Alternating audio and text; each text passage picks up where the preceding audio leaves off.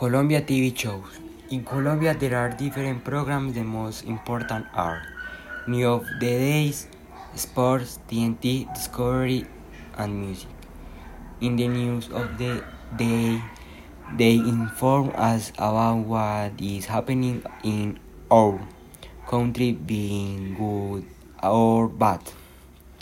It is important to see it to keep us informed of the day today. In this channel can find different programs in the day such as the challenge that is famous in Colombia because it is about teams that are formed from uh, all that seats of the country where where can where can all see popular in Colombia called novelas. In sports, I always like the match soccer, like the Pereira and the national sports.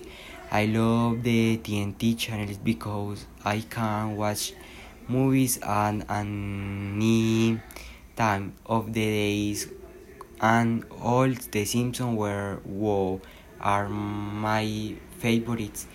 In this Discovery, I can inform me my, myself about the animals and their life with jungle or in their habits and in the music channels I like to see it because I think that songs are number on in Colombia. Thank you teacher.